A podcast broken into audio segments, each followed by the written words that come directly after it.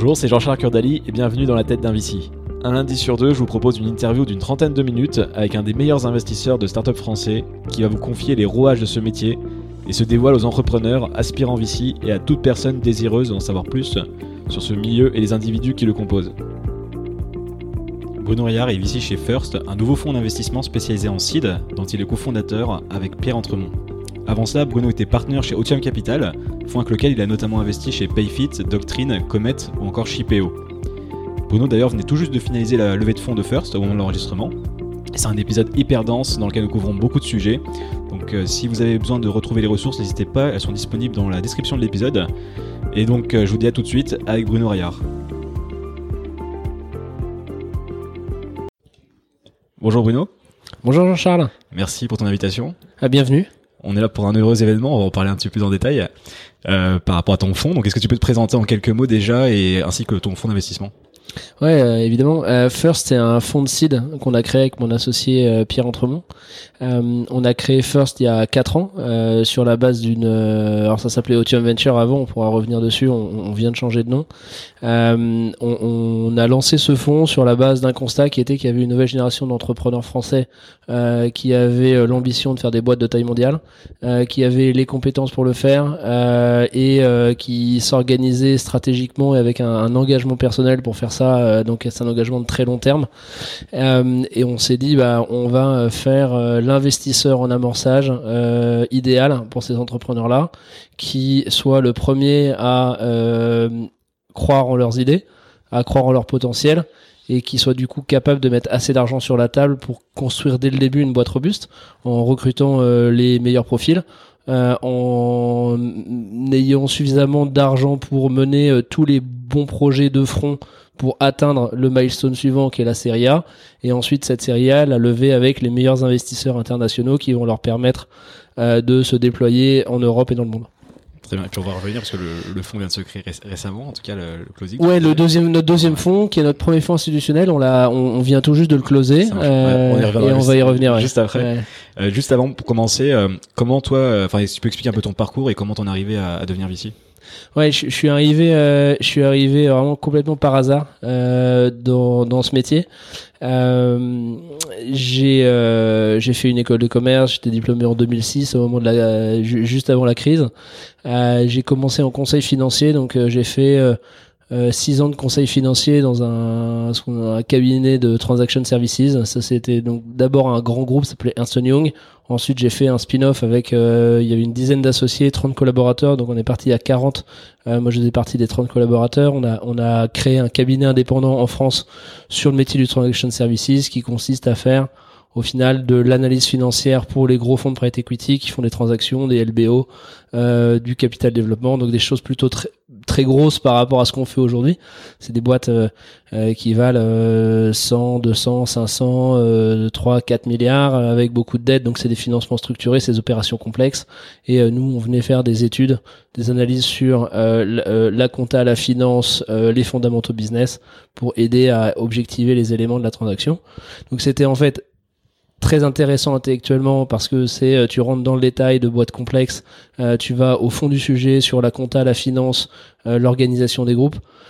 Mais par contre, c'était aussi très répétitif et très financier avec des fonds d'investissement qui se repassaient les mêmes actifs en remettant de la dette tous les 3-4 ans. Donc c'était une commodity en fait euh, dans un univers qui s'intéressait pas vraiment au, au, business mais qui était plutôt orienté euh, sur est-ce que ça peut cracher assez de cash pour rembourser de la dette et se payer tout seul si je schématise et si je suis un tout petit peu piquant mhm. et donc donc j'y trouvais pas assez de sens et j'avais envie de me rapprocher de quelque chose de plus opérationnel et aussi avec peut-être un peu plus de, de, de, un peu plus les mains dans le cambouis et c'est là que j'ai rencontré euh, Antoine Fraisse, qui est le fondateur de Kerala aujourd'hui, qui travaillait dans le family office de Pierre-Edouard Sterrin, qui est notre euh, sponsor historique, euh, et qui, qui dirigeait une cellule d'investissement où il faisait un mélange d'investissement et de gestion opérationnelle sur un tout petit portefeuille de société. donc ça, ça, ça nous met en 2004 2014, 2012 pardon, et de 2012 à 2015 avec une toute petite cellule dans laquelle il y a eu donc Antoine Fraisse, il y a eu Stanislas qui est parti monter Doctolib, il y a eu aussi Philippe et Christian qui sont partis monter Mano Mano. Donc c'était que des gens avec des profils un peu investisseurs, un peu managers, un peu opérateurs qui faisaient de l'investissement et qui aidaient les boîtes du portefeuille à se développer. et donc j'ai fait ça pendant pendant trois ans euh, notamment une des sociétés pour lesquelles j'ai été euh, dirigeant, euh, co-dirigeant avec le CEO euh, par intérim pendant deux ans. On a tout refait, le repositionnement stratégique de la société. Donc c'était une, une, PME qui reste une PME jusqu'à ce qu'on la vende c'était pas du tout une boîte techno. tu passes beaucoup de temps dans cette boîte à ce moment-là, c'est vraiment. Et, et là, j'ai, bah, j'y ai passé euh, trois quarts temps pendant pendant deux ans quasiment quoi. Donc okay. c'est vraiment passé de l'investissement à l'opération. Euh, et, et ça, ça nous amène à fin 2014. Pierre-Edouard, notre sponsor historique, revend la fourchette. Euh, qui était une, de, une des boîtes de ce portefeuille. Euh, et à ce moment-là, donc Stanislas était déjà parti monter Doctolib, Antoine Fraisse est parti monter Kerala, et Pierre-Edouard me, Pierre-Edouard il se retrouvait avec de l'argent et moi j'avais des idées. Donc euh, on, s'est bien trouvé.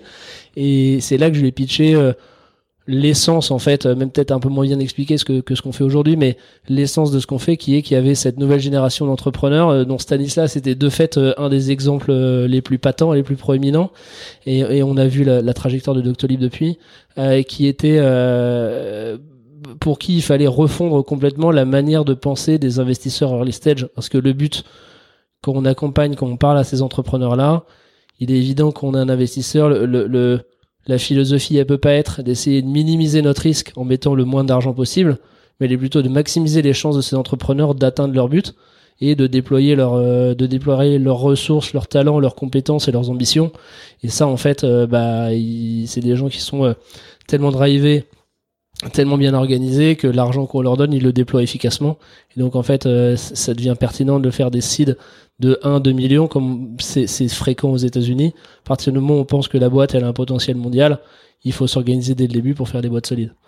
Euh, et donc il a dit Banco, allez-y, euh, je vais vous financer, en, j'investirai dans les deals que vous allez trouver, construire l'équipe, euh, et, euh, et c'est parti quoi. Et donc ça c'est début 2015. Je rencontre mon associé Pierre Entremont qui m'a rejoint. On a commencé à construire tout notre tout le projet, tout le mode de financement, tout le mode d'investissement, et bah, fast forward jusqu'à aujourd'hui.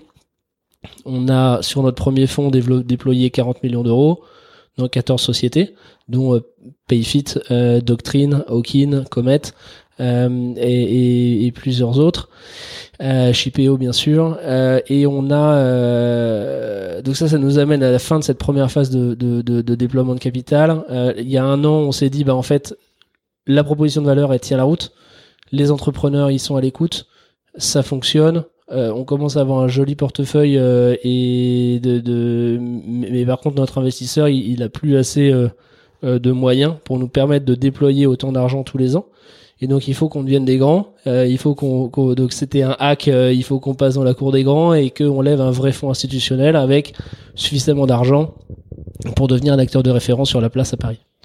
D'où la création de, de First D'où la création de First il y a un an, avec euh, du coup donc euh, on a passé toutes les étapes, euh, agrément MF, etc. Qui si tu peux expliquer un petit peu le processus de, on veut monter un fonds, donc dans la situation de TT, t'expliquer par rapport à la situation chez Otium avant, à aujourd'hui, c'était quoi les, les, grandes étapes, les moments clés justement pour pour lever un fonds d'investissement? Ouais, alors c'est c'est pas mal de montagnes à soulever. Euh, la première, il euh, y, a, y, a, un aspect euh, réglementaire. Euh, en France, on peut pas lever des fonds auprès d'acteurs et d'investisseurs privés sans passer sous les fourches codines de l'AMF. Donc, on a dû faire tout un dossier auprès de l'AMF, leur expliquer d'où on venait, qui on était et quel était notre projet. donc ça, ça a déjà, ça, ça a déjà pris, ne serait-ce que ça, ça a pris six mois de process d'agrément.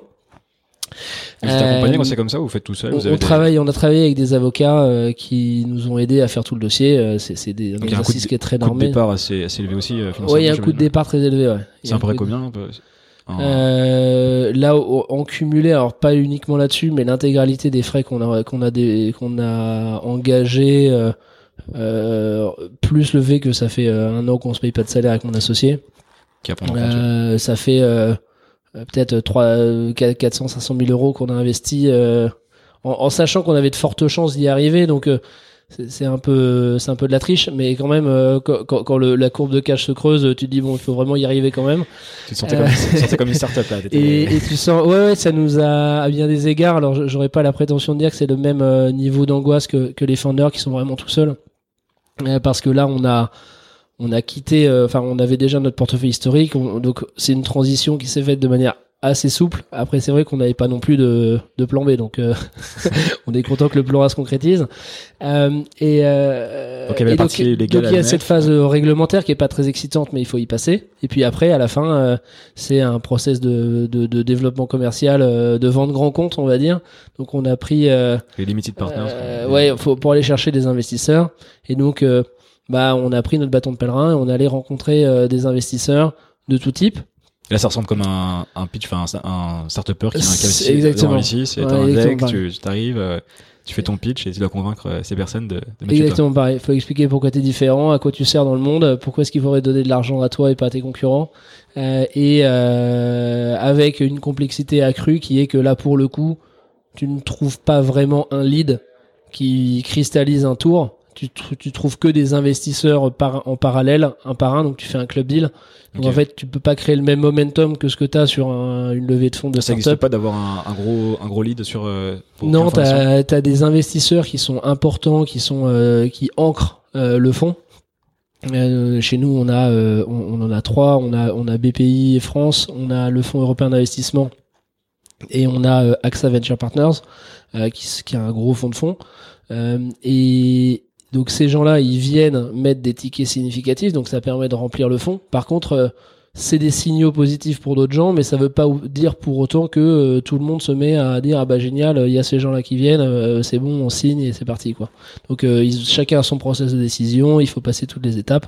Et en nombre de rendez-vous, ça représente combien de rendez-vous après que tu as pu faire pendant ces ça a duré 12 mois à peu près le, Ouais, en 12 mois, on, on, a dû faire facile de 200, 250 meetings. Donc ouais, c'est bien, c'est bien plus nombreux que quand tu lèves une, un site ou une série A. Quand tu es une startup, tu fais, tu as quand même moins de VC généralement. Ouais. ouais, BA même. Donc euh, c'est assez. Euh, oui, parce que ne serait-ce que dans le fond, donc euh, pour réussir à closer le fond, on a dû en voir beaucoup plus, mais dans le fond, on a une trentaine de ce, un peu plus de 30 souscripteurs. D'accord. Est-ce qu'il y a une notion aussi, je, je comprends, il y avait des premiers closing, deuxième closing. Est-ce que vous, vous êtes euh, aujourd'hui euh, sur le premier closing que vous avez pu finir là et du coup il y a peut-être encore de l'argent à récupérer ou... Ouais, c'est ça. Donc là, on a fait un premier closing à un peu plus de 60 millions d'euros.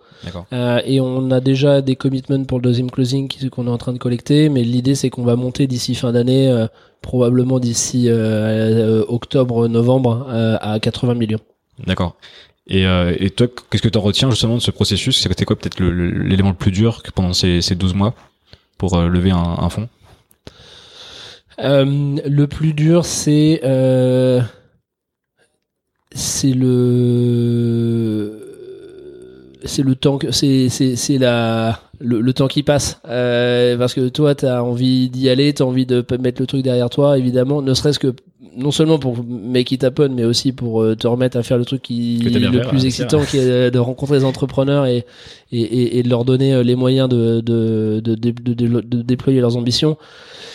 Et par contre, c'est vrai que le monde de l'investissement indirect, euh, en fait, c'est des arbitrages permanents. Donc en fait, les, les investisseurs ont pas la la pression du, la même pression du temps, donc c'est des échelles de temps très différentes.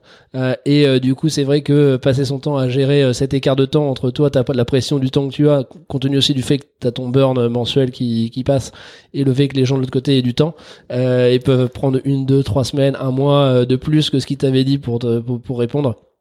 ça, c'est bah tu vis avec, mais c'est vrai que quand t'accumules les mois, c'est c'est c'est usant. C'est usant. Ouais. Et faut avoir les nerfs, faut avoir euh, une bonne résistance nerveuse ah, euh, et, savoir prendre du recul. C'est vraiment le parallèle avec l'entrepreneur qui, qui, est en, qui est en roadshow également. Et, euh, et si tu as trois éléments que tu considéré qui étaient importants enfin vis-à-vis des LPs pour se différencier justement, enfin les trois éléments qui tu penses ont, fait la différence pour pouvoir closer parce que je pense qu'il y, y, a plein de gens qui essaient de lever des fonds et ça ne se close jamais. Donc est-ce que est-ce que tu as pu un peu analyser ça après 200 rendez-vous?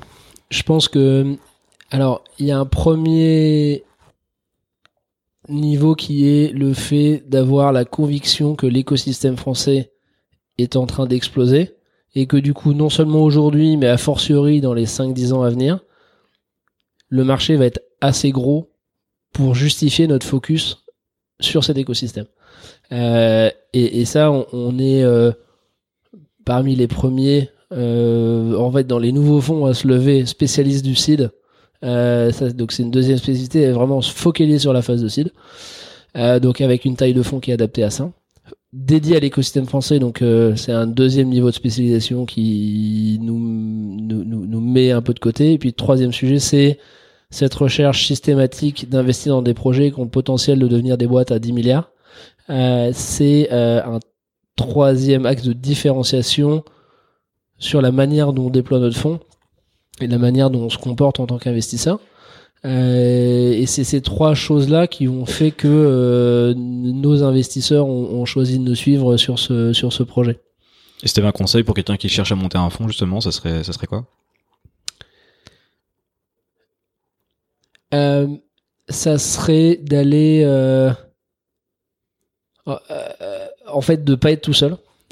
comme de monter une boîte. je pense que c'est très équilibrant de le faire à plusieurs c'est quand je vois les, les étapes qu'on a dû franchir, le niveau de professionnalisme euh, croissant euh, qu'on a eu sur nos cinq années d'apprentissage du métier euh, et la, la, la richesse des discussions qu'on peut avoir à plusieurs. Je pense que c'est difficile de lever un fonds sur ce niveau de taille-là, hein, de lever un fonds seul. Euh, à, l'autre, à l'opposé du spectre, euh, on voit de plus en plus de de fonds, de micro-fonds, euh, quasi un, peu comme des fonds de business angel, un peu plus comme qui, se comportent un peu comme des business angels, mais un peu plus industriels avec des GP individuels qui se lancent pour mettre des tickets très sélectifs dans plein de boîtes. Ça c'est un deuxième modèle qu'on commence à voir apparaître. En France, du coup, ça serait des euh, fonds de moins de 20 millions, par exemple euh Ouais, c'est ça, ouais, des fonds de, des fonds de 20-25 millions. Euh, je pense que ça a, ça a aussi vachement de sens euh, quand on se met au niveau européen pour réussir à les trouver. Euh, c'est très dur, en fait, il y a tellement de, de, de richesse entrepreneuriale partout en Europe qu'il y a une justification à avoir cette distribution des, des investisseurs et une capacité à décider vite, à mettre des tickets de manière hyper simple, hyper rapide dans les, dans les boîtes.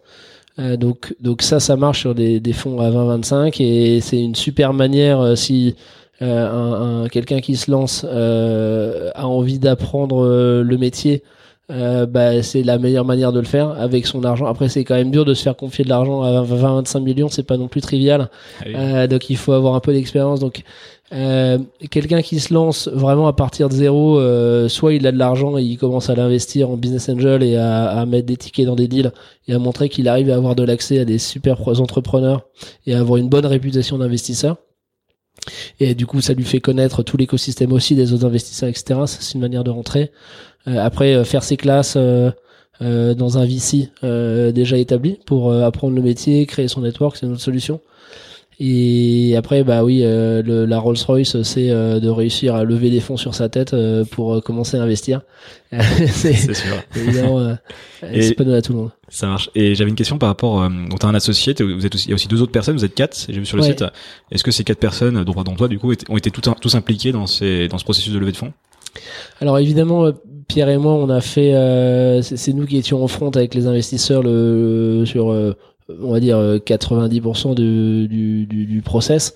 Euh, en revanche, évidemment, quand les gens investissent chez nous, ils investissent sur une équipe, donc évidemment les deux partenaires, mais aussi euh, le reste de l'équipe. Donc sur, sur, sur les gros investisseurs, en fait, pendant les phases de due diligence, ils ont fait des interviews avec le reste de l'équipe pour aussi estimer notre différenciation. nous dans l'équipe, enfin, on, on bosse de manière hyper horizontale avec Gabriel et Judith. Euh, Gabriel, il est euh, focus sur le sourcing euh, de des startups et des projets dans lesquels on peut investir et, après il travaille en, binôme soit avec Pierre soit avec moi sur sur les dossiers dans lesquels on investit donc c'était hyper important pour les investisseurs de comprendre euh, la personne qui est l'interface aussi euh, avec nous, avec les entrepreneurs et qui est euh, sur le terrain et de comprendre comment il réfléchit et comment on fonctionne ensemble.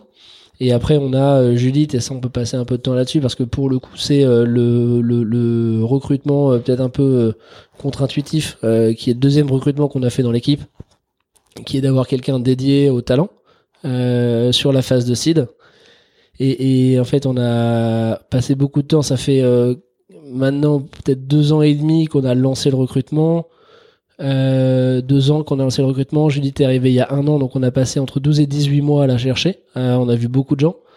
Et en fait, on cherchait euh, l'équilibre fin qui permettait de cristalliser euh, dans ce, dans ce rôle-là un peu toutes les facettes de, des sujets talents sur la phase de seed. Et donc, c'est une grosse partie, c'est du recrutement. Mais il y a aussi un peu les, tous les basics du, des HR, du management, de la gestion de la performance et de l'organisation pour les startups du portefeuille. Le, le cœur de la réflexion, enfin le, le, le, point de départ de la réflexion étant, on se dit ok, on investit euh, 1 euh, à 2 millions dans des boîtes. Il y a 80% de la levée de fonds qui va euh, dans des salaires. Et donc, et, et, et l'équipe de départ qu'on va constituer autour des, qui, qui, les fondeurs vont constituer autour d'eux. Euh, cette équipe de départ, c'est elle qui va préfigurer la capacité de la boîte à très long, euh, les possibilités de l'entreprise à très long terme, la scalabilité des opérations, la robustesse de ce qui est fait, euh, et euh, du coup la vélocité de, croissance. et tout ça, en fait, tu le trouves dans les 20 premiers salariés très souvent. et du coup, c'est le début exponentiel. C'est le début l'exponentiel, quoi et, et, réussir à optimiser là pour le coup chaque rouage, chaque talent, le faire arriver, faire arriver quelqu'un qui est peut-être 10% meilleur, qui arrive 10% plus tôt, euh, et bah tout ça c'est euh, relutif sur la, la ça a un impact de dingue sur euh, sur la boîte en fait à très long terme. Donc on s'est dit il faut qu'on mette quelqu'un dédié à ça parce qu'en fait nous le faire euh, à la petite semaine euh, par-ci par-là quand on a un trou dans nos agendas pour chercher euh, community manager ou lead dev ou je ne sais pas quoi d'autre ou customer success manager sur LinkedIn avec nos, nos, nos, petites mains ça c'était pas vraiment à la hauteur de l'enjeu. Très bien. Je, voulais parler un petit peu de board meeting aussi avec toi. On t'a évoqué des, des super boîtes dans lesquelles tu es, au board aujourd'hui. Euh, justement, toi, comment t'abordes ces board meetings? Est-ce que tu les prépares en amont euh, Enfin, comment tu perçois ces, ces board meetings Comment tu les gères? C'est euh, c'est une super question parce que c'est un bon euh, c'est évidemment une facette très importante du, du job de l'investisseur. Et c'est vu le nombre de gens qui sont mis autour de la table, euh, c'est une manière très très efficace aussi de gaspiller du temps euh, et voire d'abîmer les boîtes si euh, t'as pas le bon comportement, les bonnes réflexions et les bonnes personnes autour de la table. Euh, donc du coup, effectivement, on passe beaucoup de temps à réfléchir avec les entrepreneurs comment optimiser le fonctionnement des boards et comment leur apporter bah, les clés pour faire en sorte que ces boards fonctionnent bien. Moi, je pars du, du principe que en fait, on appelle ça un board. C'est un peu ronflant et c'est euh, du coup, ça, donne une mauvaise image du truc, ou pas la bonne image plutôt qu'une mauvaise image. C'est à la fin, c'est euh, une, autre réunion de travail au service des entrepreneurs pour traiter des sujets de la même façon que bah, quand ils font des réunions euh, produits ou des réunions sur les sales ou des réunions sur n'importe quoi dans la boîte avec les gens de l'entreprise, bah, en fait, il y a euh, un début, euh, un ordre du jour, euh, des, interventions, des contenus à préparer à l'avance et un outcome qui doit faire avancer la boîte. Bah, de la même façon, sur les boards, il faut qu'il y ait cette même discipline et que la réunion serve à nourrir l'entrepreneur pour qu'il en sorte avec des infos, des intros, des réflexions stratégiques et des nouvelles idées pour le faire aller plus loin. Parce que du coup, alors déjà, c'est-à-dire que c'est pas un, endroit que pour faire des updates, parce que des fois. Ouais, alors c'est surtout pas un endroit pour faire des updates, c'est ça le gros problème. ouais, c'est ça le gros problème. En fait, euh, bah à la fin, euh, bon bah typiquement nous, euh, la manière dont on bosse, et on a essayé de supprimer au maximum toutes les réunions chez nous. je déteste les réunions, je toujours détesté les réunions, et donc du coup, c'est vrai que les seules réunions qu'on fait, il faut que ce soit vraiment à l'essentiel sur des trucs extrêmement précis où il n'y a pas d'autre manière de, de faire que de se retrouver ensemble pour discuter de certains sujets. Donc en gros, je pense que chez nous, on a euh, uniquement une réunion par semaine qui est notre kick-off, euh, notre kick-off meeting de la semaine. La plupart des entrepreneurs chez qui on investit, ils ont partagent un peu cette volonté de tuer au maximum les, les réunions, peut-être sans aller à l'extrême euh, comme chez Alan, mais mais c'est finalement c'est une manière saine de repenser la manière de bosser, de collaborer. Bah, sur les boards, c'est pareil. Les, les boards à l'ancienne où on vient en n'étant pas préparé, on découvre le deck en séance, euh, on pose des questions pour comprendre le business et on sort trois trucs euh, from the top of our, our head. Euh, c'est ça sert à rien. C'est l'entrepreneur, il est pas là pour faire des updates, euh, des updates a cappella sur le dire business. C'est-à-dire que le CEO doit, ou les cofondateurs doivent préparer en amont. Donc, Ouais. ça. Donc, j'imagine que vous-même vous les aidez parce que vous êtes, vous êtes en site, donc vous même éduquez les, les jeunes entrepreneurs, notamment les first time entrepreneurs, à, à bien préparer leur, leur board meeting, j'imagine, avoir les bonnes pratiques. Bah, on essaie effectivement de leur donner. Euh, euh, ça, c'est des choses sur lesquelles effectivement il y a, y a plein de contenus, il y y a plein de trucs faciles à implémenter. Qu'on essaie de les aider à leur donner les clés et les outils pour euh, qu'ils aient pas besoin de réinventer la roue ou de de- de- d'y passer trop de temps de, de, de conceptualisation. Contre effectivement donner les bonnes infos à l'avance. Euh, mettre en place un ordre du jour précis où on sait où l'entrepreneur sait qu'il veut sortir avec ses outcomes pour lui, il veut discuter de tel et tel sujet. Et après, bah, il faut aussi avoir une gestion du temps euh, qui soit assez drastique pour faire en sorte que dans les 2-3 heures qui sont allouées, euh, il en sorte avec le maximum de, de valeur pour lui. Et le premier, le premier angle, en fait, finalement, c'est dès le début de faire en sorte que les entrepreneurs soient dans un climat, abordent le sujet et l'exercice dans un climat de confiance euh, de collaboration. En fait, euh, tu rentres pas dans une réunion produit dans ta boîte euh, en ayant peur euh, ou n'importe. Il faut, tu peux pas rentrer dans une réunion avec des gens qui ont peur de se prendre des scuds ou de se battre ou euh, de s'en sortir euh, dans, de, de tous antagoniser les uns contre les autres parce que tu produis rien. En fait, c'est c'est du théâtre, c'est inutile et c'est destructeur de valeur. Et beaucoup de boards euh, historiquement fonctionnaient comme ça parce que plein d'investisseurs sont habitués à ce côté. On relève les compteurs, on fait un peu euh, relation maître-élève avec les entrepreneurs euh, à dire ah c'est pas bien, c'est pas bien, fais pas ci, pourquoi est-ce que vous n'avez pas plus vite, etc. Et, et donc il faut réussir à éviter ça au maximum et faire en sorte que l'entrepreneur aborde le sujet, euh, l'exercice dans un climat de confiance et il puisse se confier, euh, confier ses doutes, euh, confier euh, ce sur quoi la boîte euh, a fail, ce sur quoi ils ont fail, ce sur quoi ils réfléchissent, comment ils veulent corriger les fails euh, pour aller plus loin et grandir, etc. Quoi. Et donc bah, il faut créer les, les conditions pour une, une transparence, une ouverture et une objectivité et une honnêteté intellectuelle de part et d'autre pour faire en sorte de prendre des problèmes, les régler et avancer.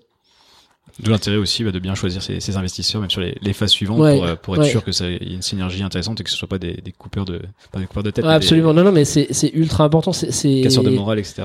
c'est- très sous-évalué par les entrepreneurs au moment où ils font le choix de, des investisseurs euh, parce que c'est c'est ça évite de prendre des term sheets euh, avec une plus belle valo euh, et, et, et sans creuser ces points-là. Et en fait, le truc c'est que c'est plus dur de se séparer d'un investisseur que, que de divorcer ou de se séparer d'un salarié. Et il faut garder ça en tête parce qu'une fois que l'investisseur est là, il est là quoi. Et euh, j'avais une question par rapport à. Tu as écrit un article sur euh, un peu inspiré du, du bouquin Who sur l'investissement. Tu parles de Voodoo Investing. C'est Voodoo Wiring. Et, euh, et justement, tu as créé un petit framework un peu d'analyse des, des, des founders. Est-ce que tu peux en parler un petit peu euh, justement de cette, cette grille de lecture que tu peux avoir sur euh, sur les founders que tu rencontres, ce qui est hyper important aussi parce que c'est d'autant plus l'humain euh, prévaut euh, sur sur le reste. Euh, Avec plaisir. Euh, c'est, je pense d'ailleurs que en, en- depuis qu'on a commencé à bosser, il y a quatre ans sur sur First, enfin sur Otium Venture et maintenant First, plus on avance, plus on on, met énormément d'emphase sur euh, la partie humaine euh, et euh, la dynamique euh, entre les founders, avec les founders et les et les drivers individuels des founders, que sur euh, les sujets de taille de marché, de, de, de, business, euh, de, concurrence, etc. Évidemment, c'est les choses qu'on regarde, c'est un élément de discussion. Mais euh, on, on- il faut jamais oublier que bah, quand on prend une taille de marché, un marché adressable, ou qu'on fait euh, n'importe quel exercice euh, de- à la McKinsey pour se dire est-ce que ça peut être assez gros, souvent euh, les, les founders les plus incroyables, ils ont ils ont créé des catégories, ils ont ils ont reconfiguré des marchés. Et en fait du coup euh, bah ils ont créé un- une taille de boîte euh, qui qui reconfigure un nouveau marché en prenant des petits bouts un peu partout euh, et qui fait que en fait tu peux pas vraiment forecaster la taille de marché si tu as des entrepreneurs qui ont euh, assez de drive une capacité à challenger les idées reçues une capacité à, à, à, construire des choses qui, qui impactent le monde et, l'ambition de, de, de, faire bouger euh, de faire bouger le de faire dévier la terre de son axe et, et du coup euh, on, on, essaie au maximum de se concentrer sur cette capacité à, et c'est, ce drive pour faire bouger la terre de son axe plutôt que de se dire si je prends comptablement les tailles de marché est-ce que ça passe le cut. Euh, donc voilà donc euh, je dirais on renforce plus ça va, plus on, se concentre sur les founders, euh, la dynamique entre les founders et leur leur ambition la plus, on va dire, la plus libérée possible, la plus libérée possible. Et qu'est-ce que tu as remarqué peut-être sur voilà, tous les CEO que tu peux avoir, ou même les cofondateurs, justement, tu as des, traits de caractère justement que tu, tu vas aller chercher, ou c'est chacun est spécifique, mais tu vas déterminer des patterns, enfin comment comment ça se passe? C'est évidemment dur de faire rentrer les gens, euh, c'est impossible même de faire rentrer les gens dans des cases. Euh, on va. On va passer euh, beaucoup de temps à, à, chercher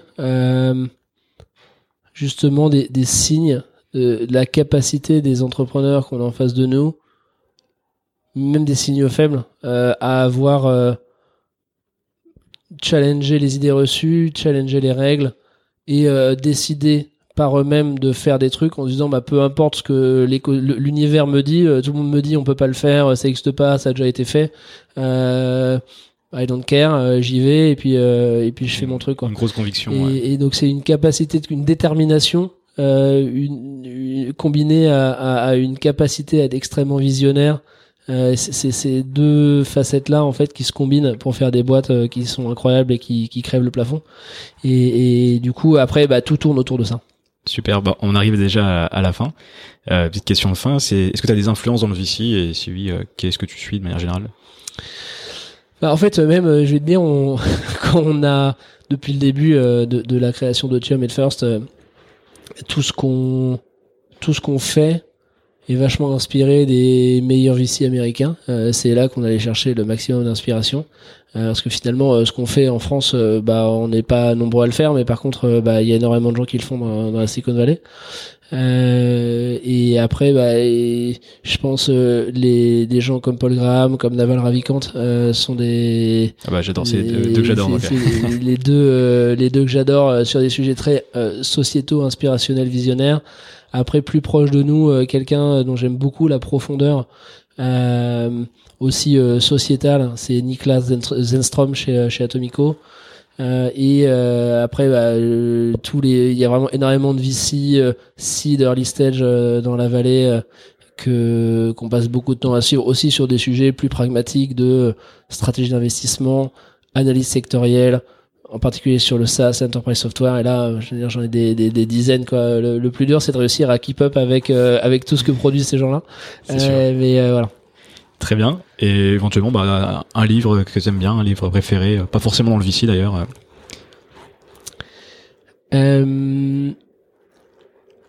alors pas forcément en VC. Alors c'est vrai que je, je lis quand même beaucoup de trucs sur. bah tu peux dire un livre sur le VC si tu veux. Hein. sur le sur le VC. Le le dernier que j'ai en fait le, dernier que j'ai lu que j'ai trouvé extrêmement brillant par la capacité à, à bien décortiquer les, les modèles euh, de, de, croissance c'est le c'est euh, Blitzscaling de Reid Hoffman. Très bien. Bah, très bon. J'ai pas encore lu j'ai lu euh, euh, iGrowth Handbook je crois. Ouais. Qui est un peu de Elad Gill exactement qui était pas mal aussi. Elad Gill les les, ouais, les, les interviews. Et non bah très bien. Bah, je mettrai dans les notes voilà, propositions bah écoute, je te, je te remercie. Euh, c'était, c'était très cool de faire ça. Et puis, euh, bah, je te souhaite bonne chance pour, euh, pour le début du fond. Tu vas pouvoir commencer à investir bientôt. Donc, Merci à toi. Oui, on a hâte. à la rentrée, j'imagine. Des... à la rentrée, mais même probablement dès maintenant, avant les vacances d'été pour très bien. juste mettre précise, on enregistre en, au mois de juillet là. Très bien. Bah, merci beaucoup et à très vite. Salut. Merci, bonne journée.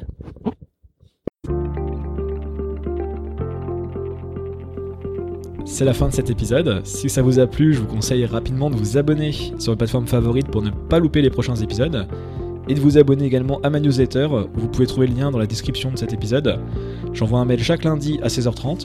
Donc, dans la tête d'investi, c'est une semaine sur deux le lundi. Et la semaine, il n'y a pas d'épisode. Vous recevrez un article euh, sur un sujet lié aux startups, à l'entrepreneuriat ou à l'investissement que j'écris sur, euh, sur Medium. Et je vous conseille aussi, bah, pour m'aider en tout cas, si vous souhaitez m'aider, d'aller mettre 5 étoiles sur Apple Podcast et un commentaire éventuellement. Ça fait toujours plaisir de recevoir des, commentaires euh, sur vos feedbacks, sur les épisodes, sur des encouragements, etc. Et moi, je vous dis en attendant, donc à, très vite dans la tête d'un Vici.